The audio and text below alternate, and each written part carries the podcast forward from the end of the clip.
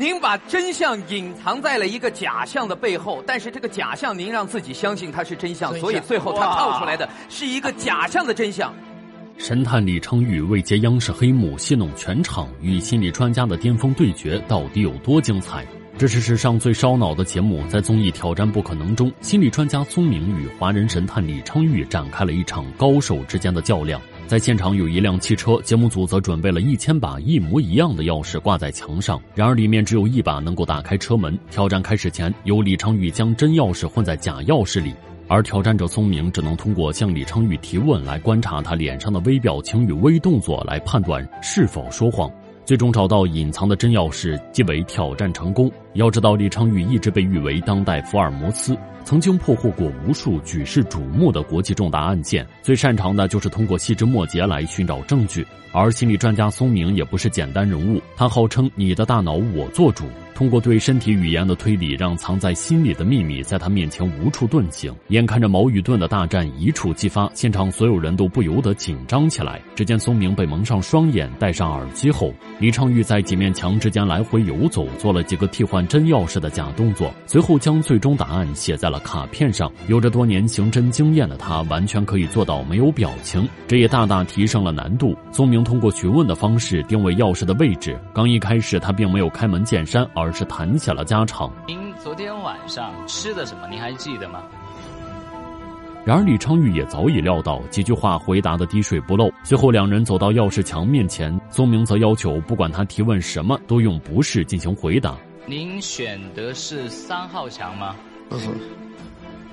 他说不是的时候一直在摇头，这种时候人是没有在说谎。当我看到他的脸部慢慢的靠近六号墙的时候。我的心中大概有一个答案。抓住这个细节的松明信心爆棚，本以为自己胜券在握，可殊不知自己正在一步步走进李昌钰挖好的陷阱中。看我的反应，我当然误导了他一下。最后两人来到现场中央，松明在最终的询问后，更加坚定地选择了六号墙。可李昌钰模棱两可的一句话，再次让真相变得模糊起来。假如是我紧张了，他一定知道我是哪个号，但是他猜不到。松明认为自己赢定了，可钥匙却打不开车门。不仅松明额头冒汗，就连导演都吓坏了。李博士，嗯，我刚才得到了一个非常可怕的消息，一个非常可怕的消息，听得我汗毛倒竖。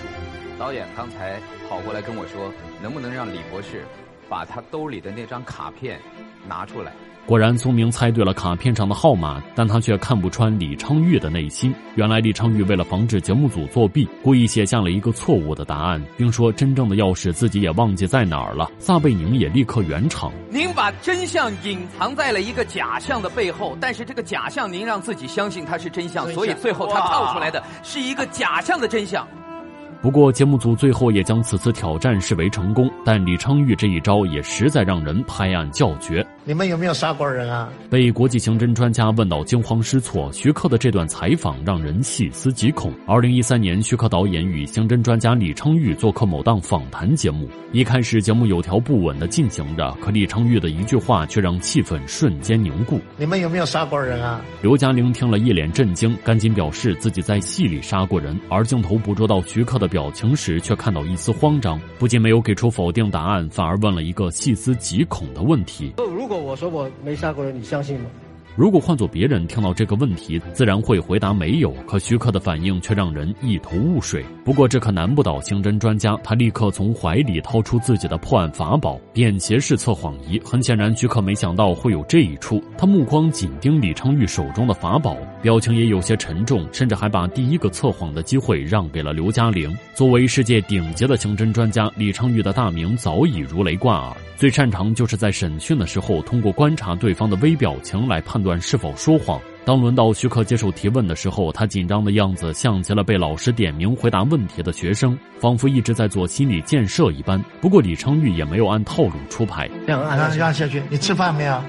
即便是这个简单的问题，徐克却迟迟没有反应过来。手指还紧紧按在试纸上，在大家的提醒下才回过神来。一个随口就有答案的问题，徐克却要想上三秒。刘嘉玲的解释是她城府太深，而徐克则笑着表示，没想到这个问题会这么简单。其实这个现象也不难解释，很多时候越是做准备，就越会被意料之外的事情打得措手不及。只不过节目播出之后引起了热议，网友们纷纷化为神探，在评论区讨论自己的见解。然而，这张测谎纸并没有测谎的作用，只能检测汗液与手指的温度。毕竟，许多人在撒谎的时候会心跳加速，从而让体温上升，并且随便在网上就能够买到同款。而李昌钰作为神探，自然不能仅凭这些，借助道具只是打开对方心理防线的钥匙。他真正的本领还是观察微表情来捕捉蛛丝马迹。虽然答案让许多吃瓜群众失望，但李昌钰的实力却让人折服。光是那双能看透一切的眼睛，就足以让人胆寒。不过，被被称为当代福尔摩斯的他也会有失误的时候，让刘德华替自己端茶倒水。华人神探李昌钰到底做了什么？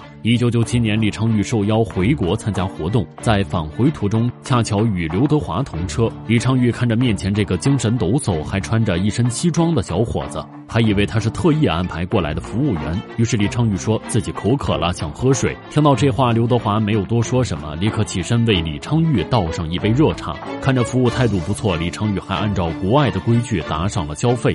在快要下车的时候，李昌钰看到自己的鞋脏了，于是就让刘德华给自己擦一下皮鞋。这要是换做其他明星，早就亮明身份不干了。可刘德华却拿着牙刷牙膏，有模有样的擦起了皮鞋，没有任何抱怨。两次细致入微的服务让李昌钰赞不绝口。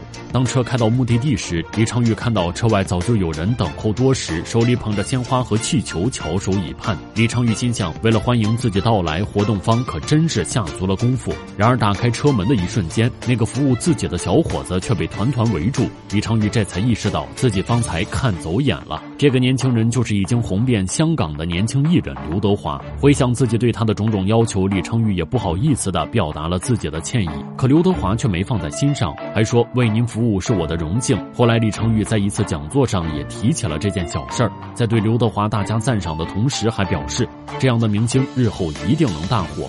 果然，这句预言没有落空。刘德华用自己的实力与人格圈粉无数，一直都是活跃在娱乐圈顶端的完美艺人。不管是从小孩到老人，从圈外到圈内，都有他的忠实粉丝，还有着“十年偶像，百年刘德华”的说法。而李昌钰在几十年间破获过六十多起悬疑案件，李昌钰都能在毫无头绪的情况下找出证据，将凶手绳之以法。从事多年，他总共获得了八百多项荣誉，多次受到领导人的接见，还经常到浙江警察学院等大学传授经验。像李昌钰这样一个传奇人物，绝对是年轻人的人生范例。